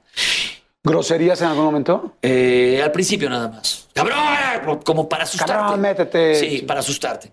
Y luego, amigo, un tipo alto, grande, que era un toro. Y te digo que no veía, pero yo veía, cuando yo me puse de pie y él me agarró para ponerme de pie, yo oía su voz acá, a una cabeza y media, dos de mí. Y cuando dijo, agarra el brazo, agárrale, papá.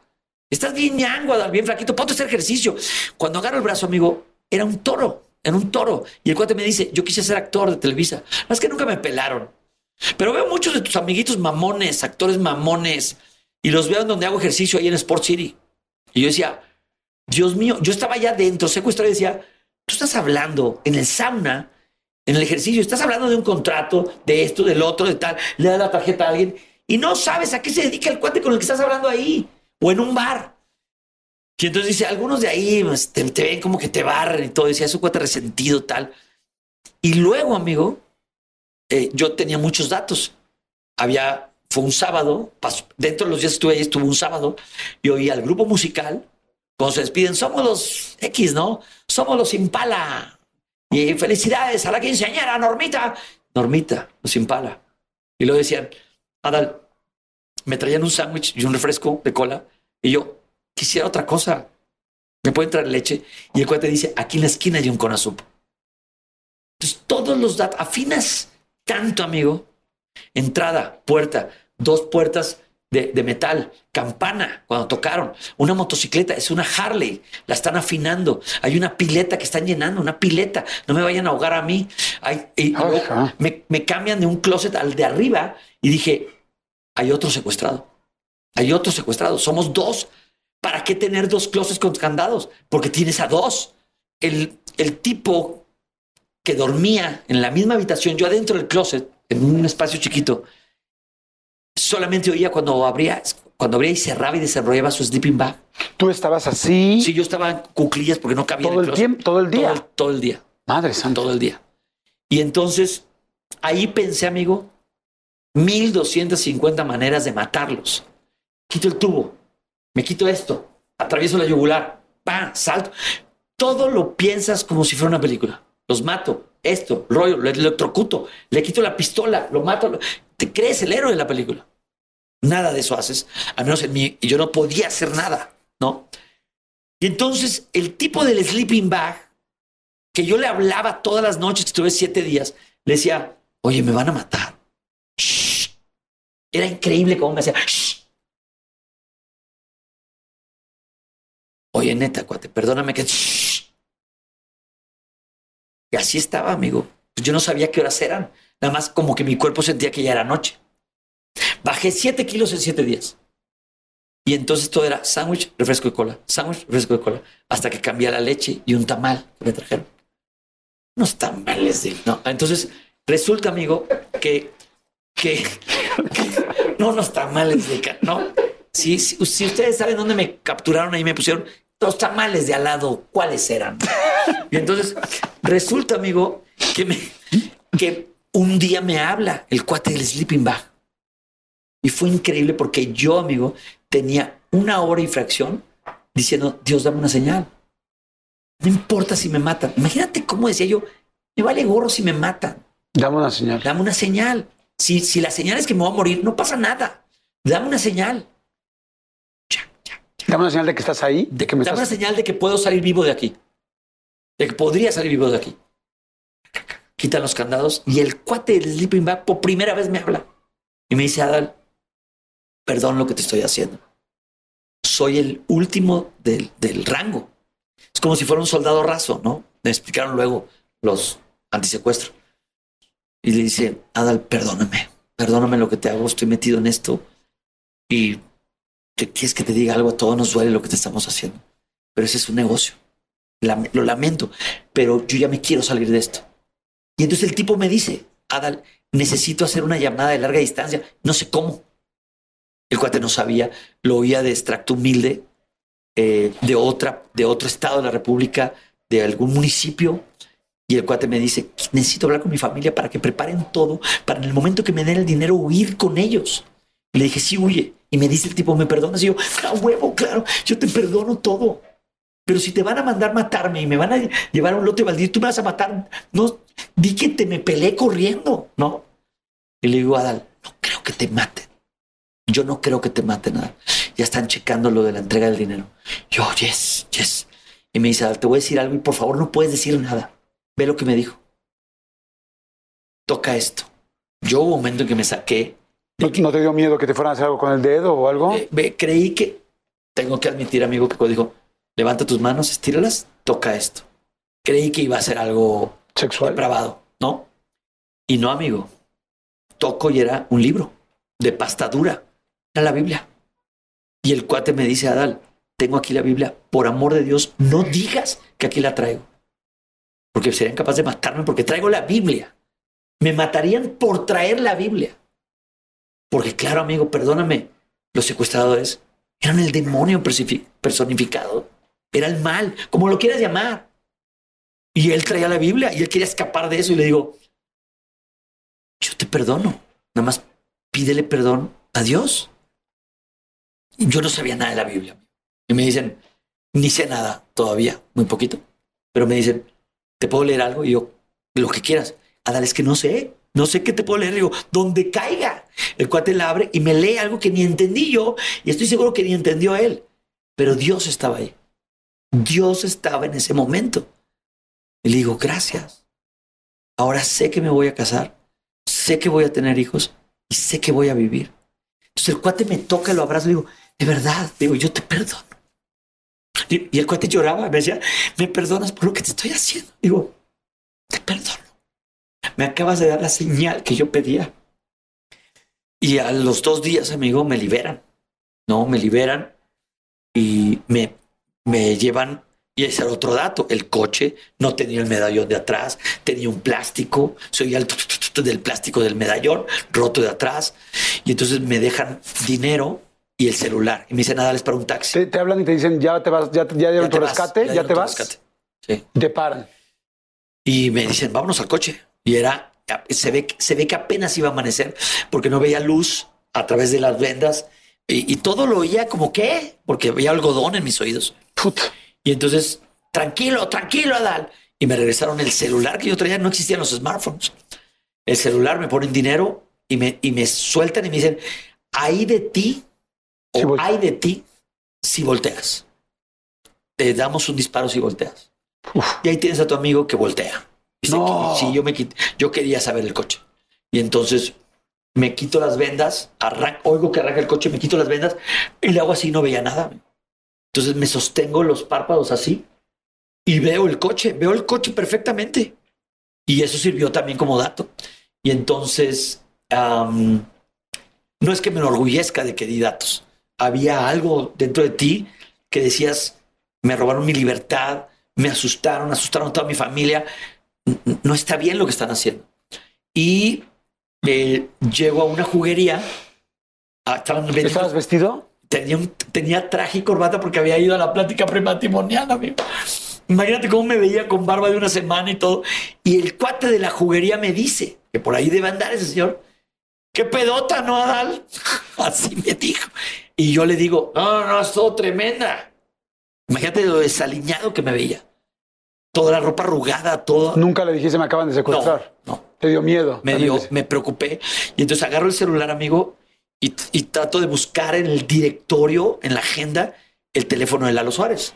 Le hablo a Lalo y, y contesta Gaby Gutiérrez. Y Gaby me dice, están en... Gaby, la ex esposa de la Lalo. exesposa de Lalo. Muy amiga de nosotros. Muy amiga nuestra. ¿La final del food o las mejores alteraciones? ¿Tu primera cita o tus primeras herramientas para instalar frenos? ¿Ver la temporada completa del nuevo show o videos de cómo reparar autos? Bueno, cuando eres fanático de los autos, la opción es obvia, súper obvia. Fíjense, con más de 122 millones de piezas para consentir a tu carro favorito, puedes asegurar que tu carro siempre funcione perfectamente bien.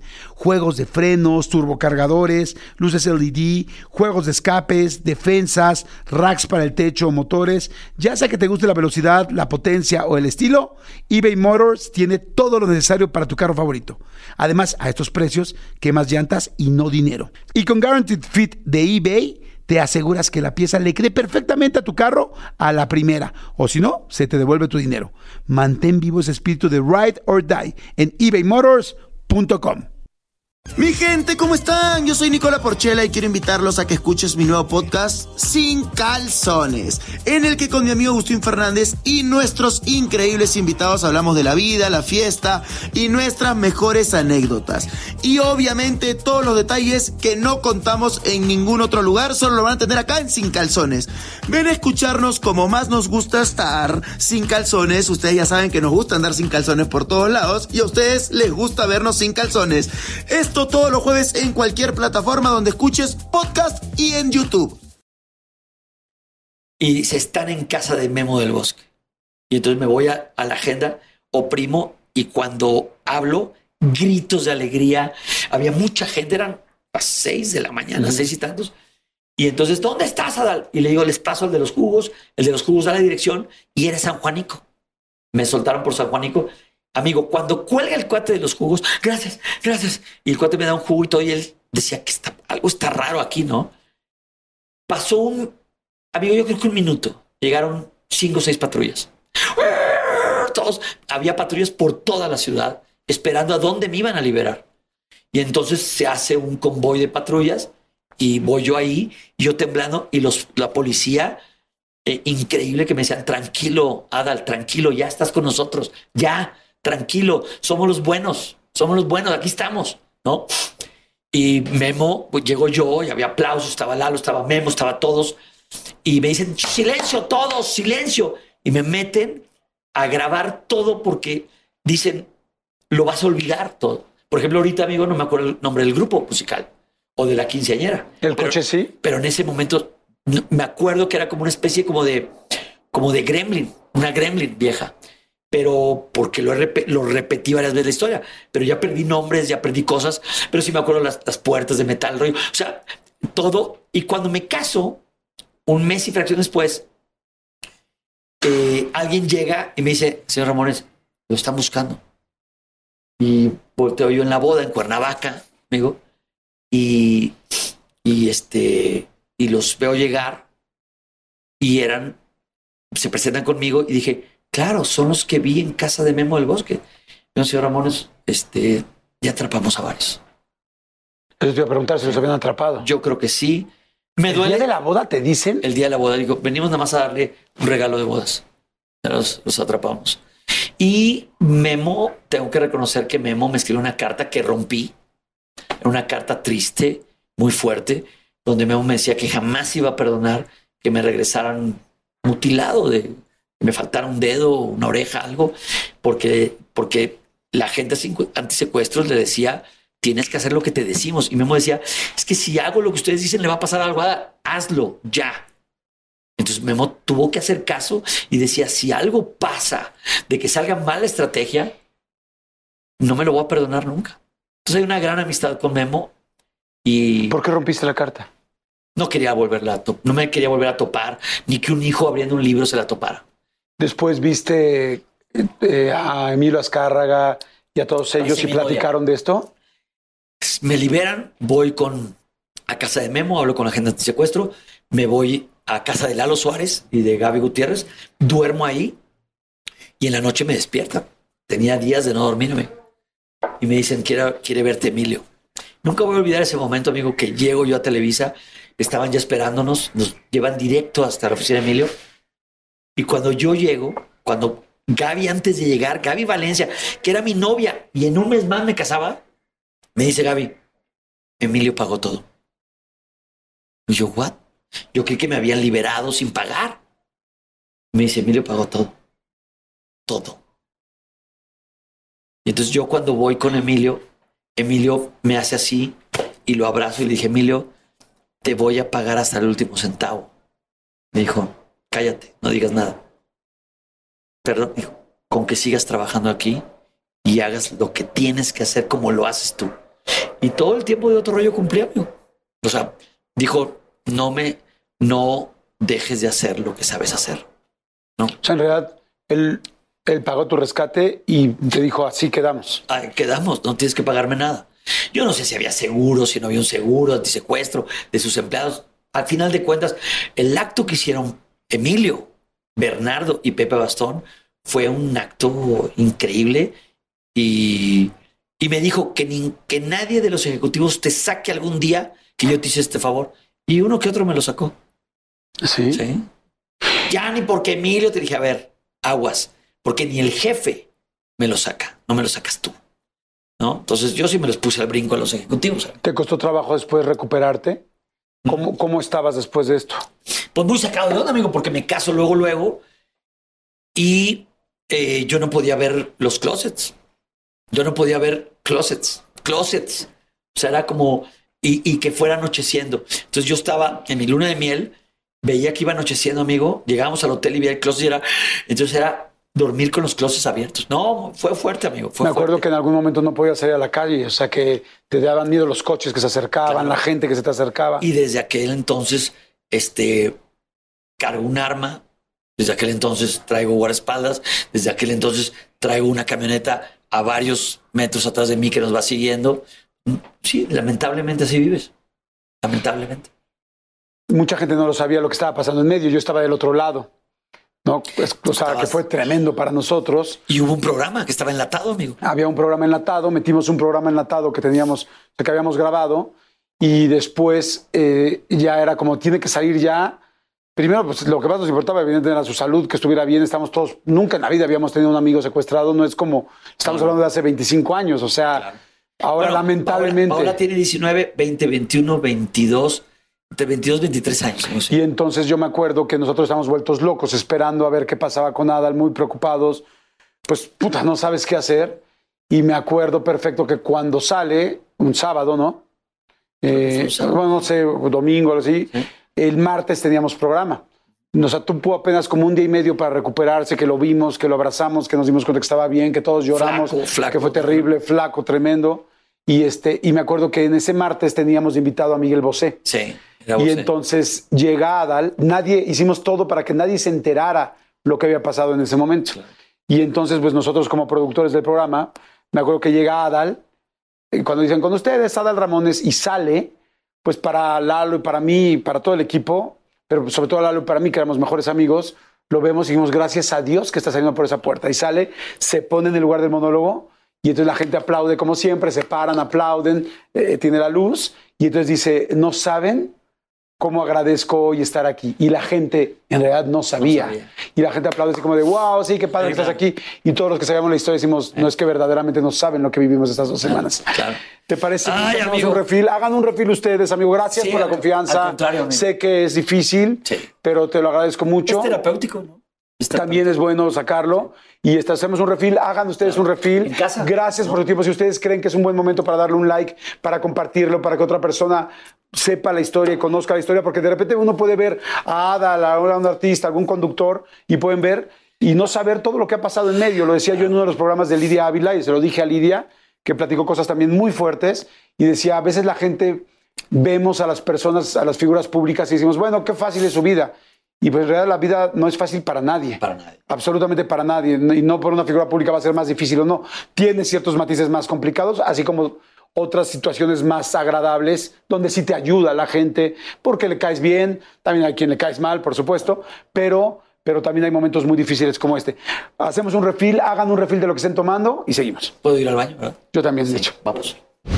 A todo esto, mucha gente se pregunta qué pasó con otro rollo. Hace poco me pregunta mi, uno de mis hijos, oye, pa, ¿es cierto que el presidente les habló para pedir que terminaran el programa, tal, que salió un youtuber? Le dije, no es cierto eso. Le dije, pero bueno, ¿por qué terminó otro rollo? Pues mira, amigo, eh, todo producto tiene, tú lo sabes, ¿no? Y se ve hasta en mercadotecnia, en marketing, tiene en su momento de lanzamiento, ¿no? El subidón, una época de mantenimiento y una época de declive. Eh, lo aprendí en mis clases de comunicación. Y entonces yo sentí, amigo, que ya empezábamos a repetirnos. Ya, ya empezaba el, a, a, a, ser un poquito predecible, ¿no? La gente amaba otro rollo. Los espacios publicitarios, como platicábamos, eran muy caros. Eh, ganaba mucho dinero Televisa con los programas. Pero yo sentí, amigo, que hacíamos el programa el martes, nos juntábamos el miércoles, se tenía que escribir jueves o viernes para ver qué sketches, qué escenografía. Descansábamos sábado y domingo, pero sábado y domingo hacía teatro. Luego lunes era revisar si ya estaba la preproducción. Y luego era, vamos a grabarlo el sketch el lunes o el mismo martes. Y entonces así era. O sea, era no acabar, no terminar, no terminar, no terminar. Y entonces sí logramos irnos de vacaciones todos. Podíamos, pocas veces. Pocas veces. Eh, pocas, pocas veces, veces. Pocas veces el programa fue pregrabado. Pocas veces. Y creo yo, amigo, que decía, qué padre que me pague bien Televisa. Qué padre que haga mis shows de stand-up o de monólogo. Qué padre que haga teatro. Qué padre que conduzca bailando por un sueño, cantando por un sueño, el show de los sueños.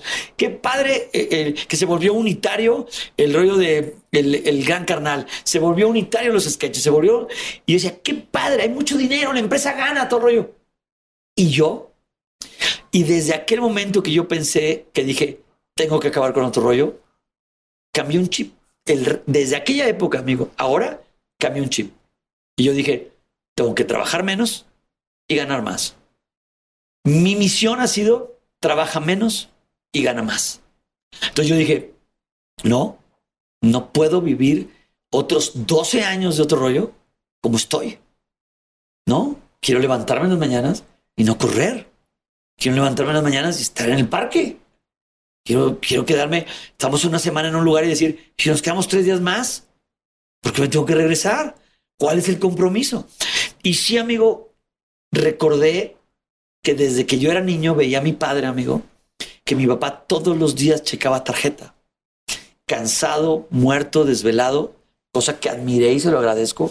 Se levantaba como estuviera a las seis y media de la mañana, se bañaba, un café o rollo, bla, bla, pum, va, trabajo, tal rollo, y sí disfrutaba la vida con sus amigos, pero papá llegaba cansado y decía, esa vida no quiero yo. Y lo estaba repitiendo.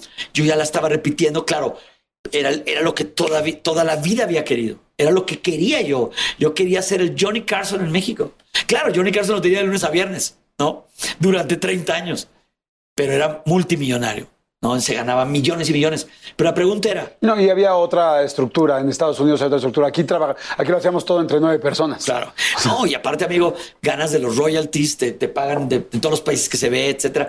Pero yo decía, aunque me dieras un yate, casa en Nueva York, Hawái, tal, trabajar todos los días no es lo que yo quiero, porque yo así veía a mi papá. Uno, no quiero ser más famoso. Dos, no quiero más dinero. No quiero tener más dinero.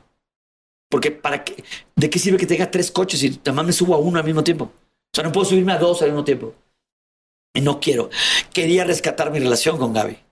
Porque era una relación desgastada de no estás, nunca estás, todo el rollo, bla, bla, bla, estás todos los días, te levantas temprano, te vas a no sé qué, bla, bla. Y eso que todavía empezaba a delegar, amigo. Porque era muy malo para delegar. Muy malo para delegar. Eso sí, no me bajaba a editar porque Lalo era el campeón para la edición y postproducción.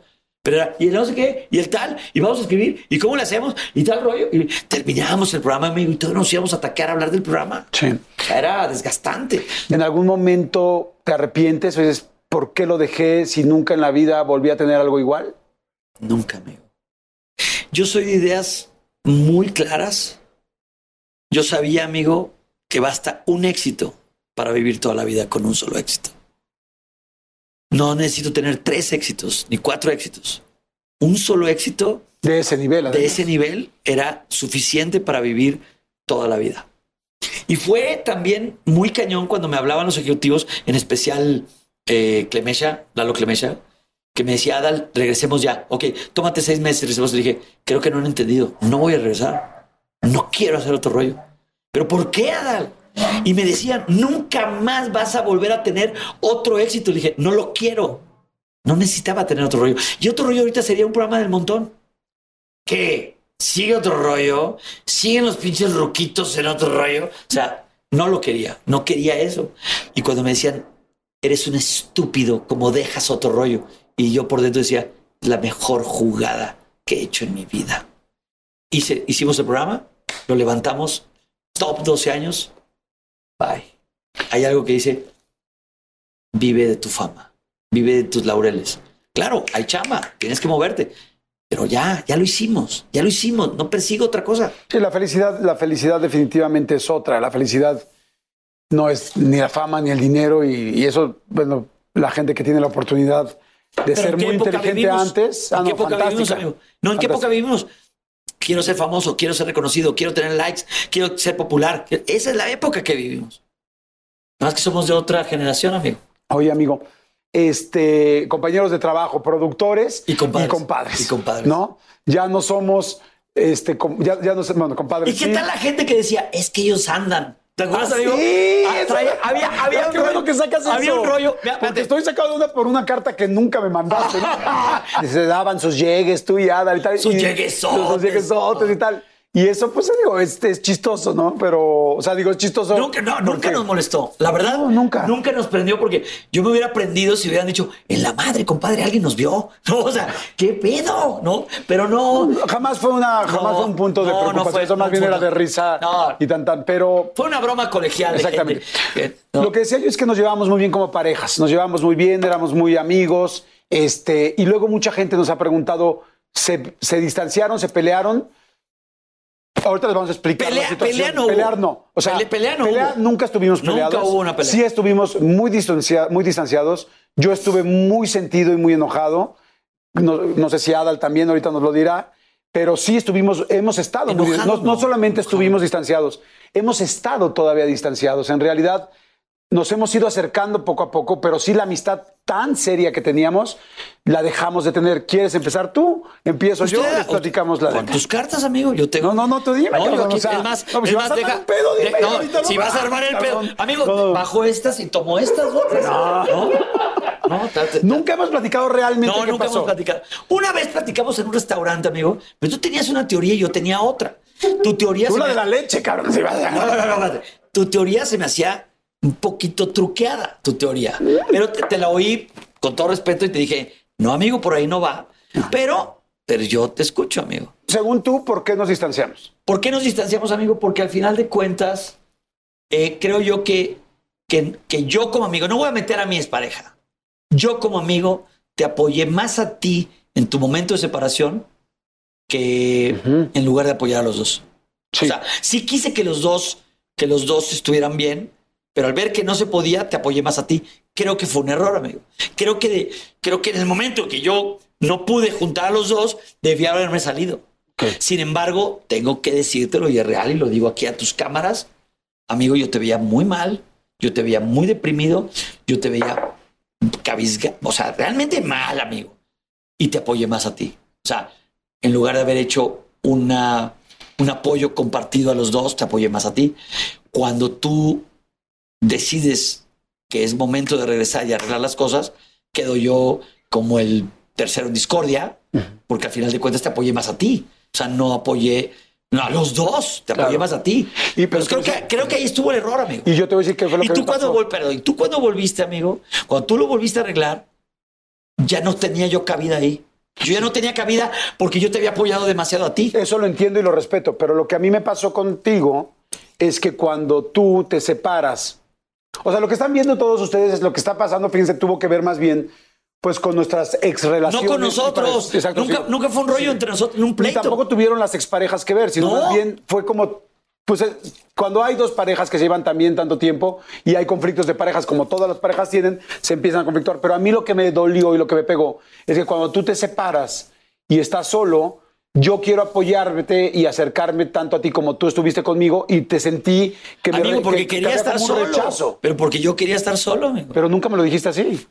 No, yo, yo creo que. ¿Quieres que te diga la neta? Sí. La primera frase que tuve de ti no fue, amigo, ¿en qué te puedo ayudar?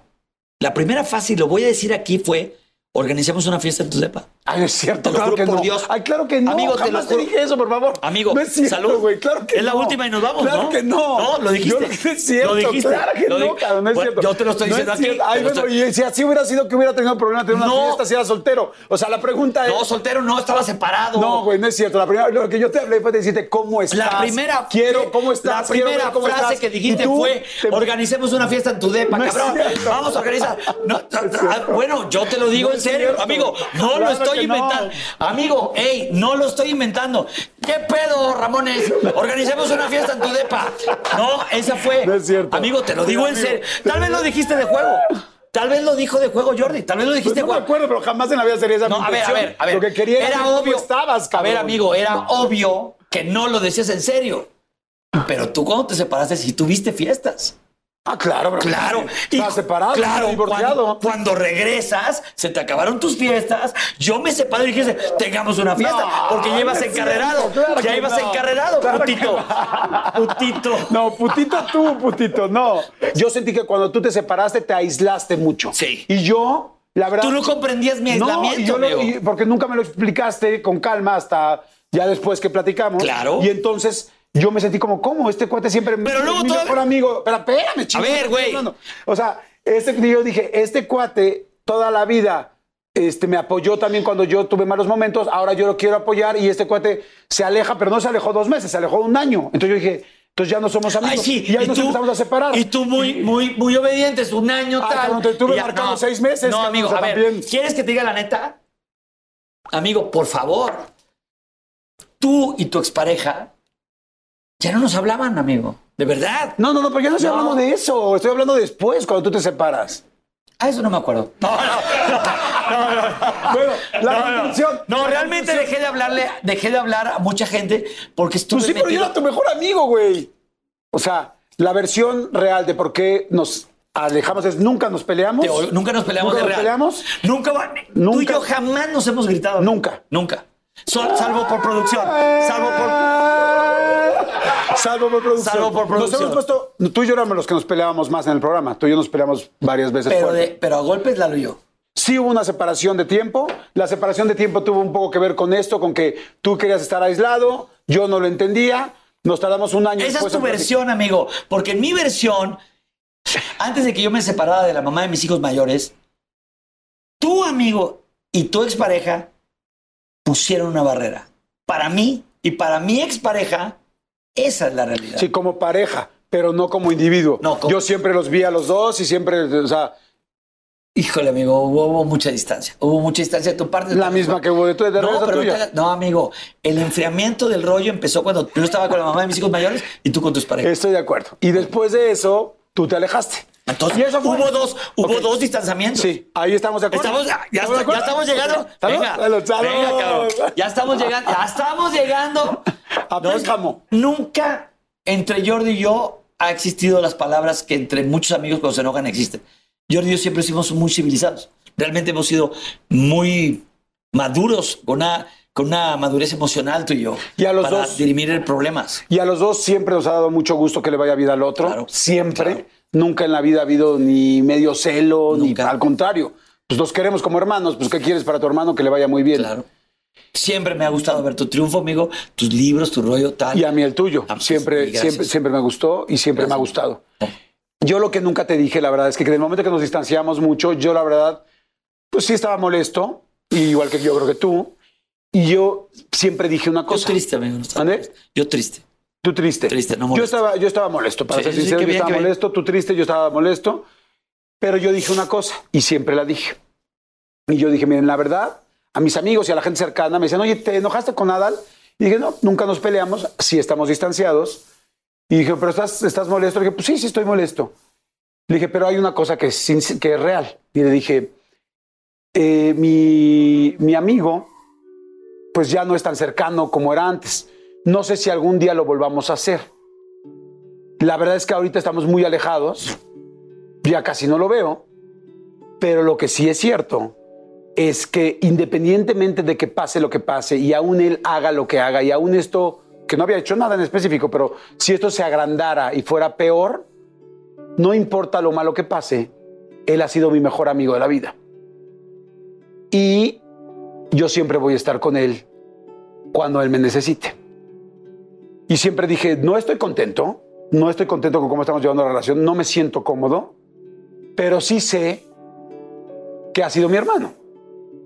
Y sí sé que si algún día le pasa algo, aún no nos habláramos o estuviéramos enojados, el día que Adal, porque yo he visto a Adal rodeado de muchísima gente en su fama, pero también sé que un día Adal podría no estar rodeado de tanta gente. Y ese día yo sí voy a estar al lado de él, aunque esté encabronado, aunque esté enojado, aunque no lo hayamos aclarado.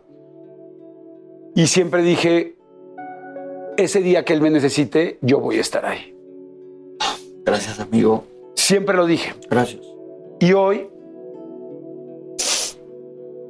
tengo una cosa muy sencilla que te quise traer y es, dicen que cuando alguien necesita algo, cuando alguien necesita a alguien que te dé una ayuda, un servicio, un trabajo, un tal, tienes una tarjeta de presentación.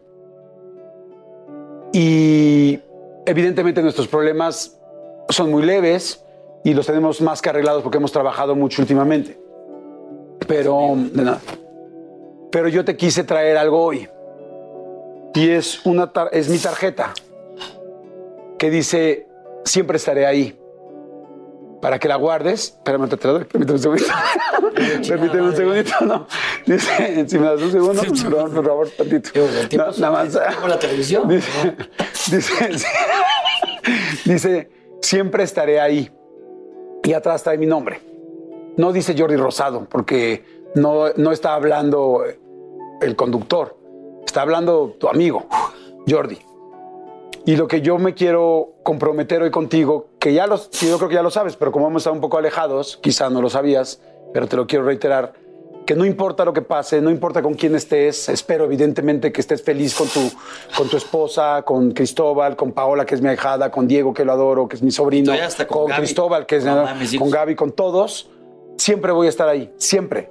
Con tus hermanos, este, con tu mami, que hoy lamentablemente ya no está, doña Tere. Siempre voy a estar ahí. Y te quiero dar esta tarjeta para que siempre te acuerdes de mí, que dice, siempre estaré ahí con mi nombre, para que si Dios no lo quiera, el día de mañana nos volvemos a distanciar o nos volvemos a enojar o nos alejamos, sepas que yo te estoy haciendo una promesa de corazón aquí, que no me importa lo que pase en medio, que yo siempre voy a estar aquí. Esta es mi tarjeta. Y traje otra, que dice lo mismo, siempre estaré ahí, pero esta tiene tu nombre. Y quiero saber si tú estás dispuesto a dármela. Amigo, siempre. Sin dudar. Yo te doy la tuya, yo tomo la mía. Es un pacto de vida. Entonces no. No, amigo, no. A ver, Es un pacto de vida, es una pinky promise de por vida. amigo, yo te voy a decir algo. Todo lo que hice fue porque fueras feliz. Yo lo sé. Porque era lo que yo quería, que estuvieras feliz. Tal vez la estrategia no funcionó, amigo. Me duele mucho no haber visto más seguido a mis sobrinos crecer. Me dolió que no vieras a Paula y a Diego crecer. Me dolió que, en la boda con Carla estabas de viaje porque no coincidieron las fechas. Porque eres mi hermano. Y. Y. ah, a veces se cometen errores, amigo, queriendo hacer el bien. Y. y te ofrezco una disculpa. Si queriendo hacer el bien hice mal. Siempre quise que que tú estuvieras bien. Fue lo único que quise. De por vida, amigo, siempre.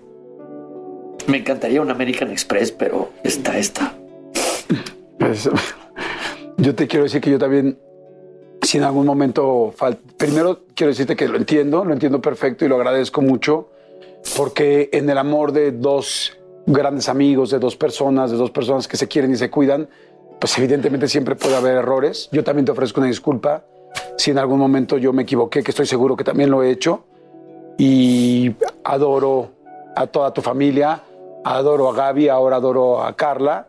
Y lo que más deseo es que seas feliz y te quiero y sabes, en realidad la tarjeta es solamente un símbolo, pero esta tarjeta salió a raíz, nada más para que sepas, que en la fama, en el éxito, en Televisa, en TV Azteca, en Grupo Imagen, en, en, la NBC, en la ABC, en la DBC y lo que sea, en el CBS, en la farmacia, en donde sea.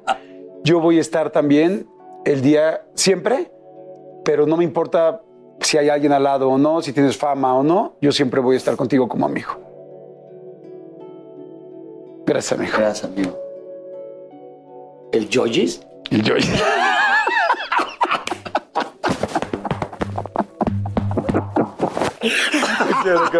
Gracias. Quiero mucho, amigo. Muchas no sé, gracias. no sé si esto me va a servir de descuento en algún centro comercial. Aquí dice, no estamos available los, de- los sábados y domingos. No, este, no mostrar esto como una tarjeta de descuento. Hay un montón de letras pequeñas, pero amigo, mi corazón lo tienes. Gracias, amigo. Igual yo, tú el mío. Te. Venga, gracias. Gracias a todos. Gracias. Muchas gracias por ver las entrevistas. Gracias por compartirlas. Gracias por la buena vibra. Espero que hayan pasado un buen momento. Y hoy, en especial, yo intento que ustedes la pasen bien. Bueno, todo el equipo intentamos que la pasen Uf, bien. qué. Y hoy ustedes me hicieron pasarla bien a mí porque, pues, que teníamos que tener esta Amigo, plática. sí. Gracias, amigo. te Gracias, quiero. gracias, Te quiero, Y- te quiero más allá de las estrellas. Yo también, amigo. Te Venga. quiero. Amigo, ¿no crees que ya con esos tres besos sí pueden volver a dudar? Ya toda madre. Ay. Ya toda